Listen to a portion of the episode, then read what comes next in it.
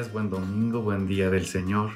Ven Espíritu Santo, ayúdame a disfrutar con gozo de tu creación, a disfrutar de la compañía de los que quiero, a descansar, a serenar mi alma, a serenar mi espíritu, a serenar mi cuerpo, a hacer ejercicio.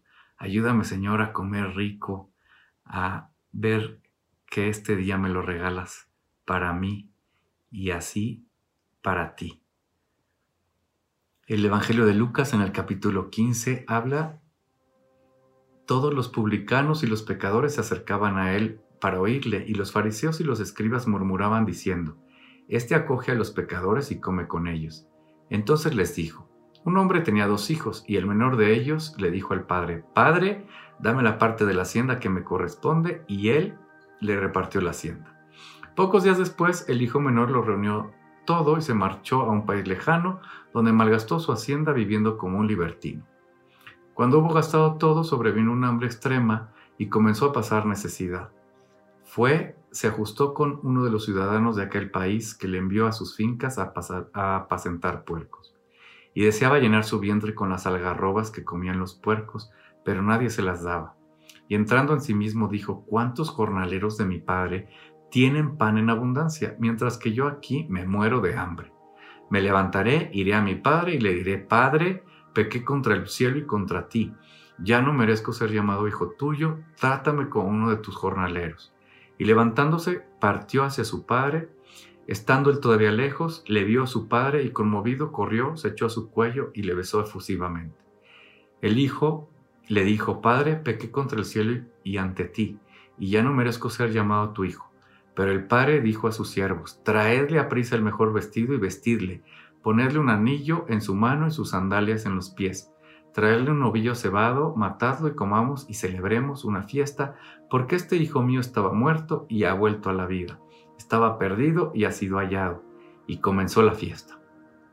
Su hijo mayor estaba en el campo y al volver cuando se acercó a la casa, oyó la música y las danzas, y llamando a uno de los criados le preguntó, él le dijo, ha vuelto tu hermano y tu padre ha matado el novillo cebado porque le ha recobrado sano.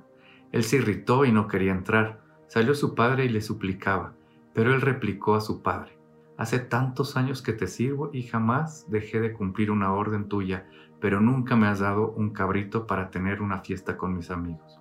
Y ahora que ha venido ese hijo tuyo, que ha devorado tu hacienda con prostitutas, has matado para él un novillo cebado.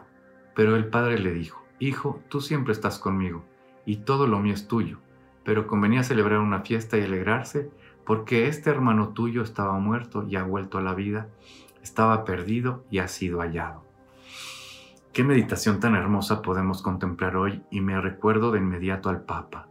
El Papa Francisco, que es un Papa polémico para todos los que se han acomodado en la doctrina, se han refugiado en los sacramentos, se han refugiado en las leyes y han dejado por un lado la misericordia. ¿Qué hace este padre? Se acerca al hijo con bondad. Se me estremece el cuerpo cuando pienso al padre viendo a su hijo regresar. No piensa ni le reprocha, ni le dices que yo, es que tú te fuiste, es que yo te di mi hacienda. Le dice con gestos que lo ama, va, lo abraza, lo viste, le pone un anillo, le hace una fiesta, ¿Por qué ha regresado. Cuánta alegría tiene que venir a nuestro corazón cuando una persona regresa a Dios. Cuánta alegría tenemos que vivir todos los días cuando vemos a las personas que se convierten a Jesús. Nuestro primer juicio es siempre negativo es que este es de una secta, es que este es homosexual, es que este es divorciado, es que este... Y vamos poniendo tarjetas y etiquetas a todos. El hijo hermano del hijo pródigo, pues se siente y es normal y yo creo que aquí nos identificamos todos. Vemos con recelo cuando una persona quiere regresar y, y antes antes que verlos con cariño y con bondad, vemos lo mal que hizo.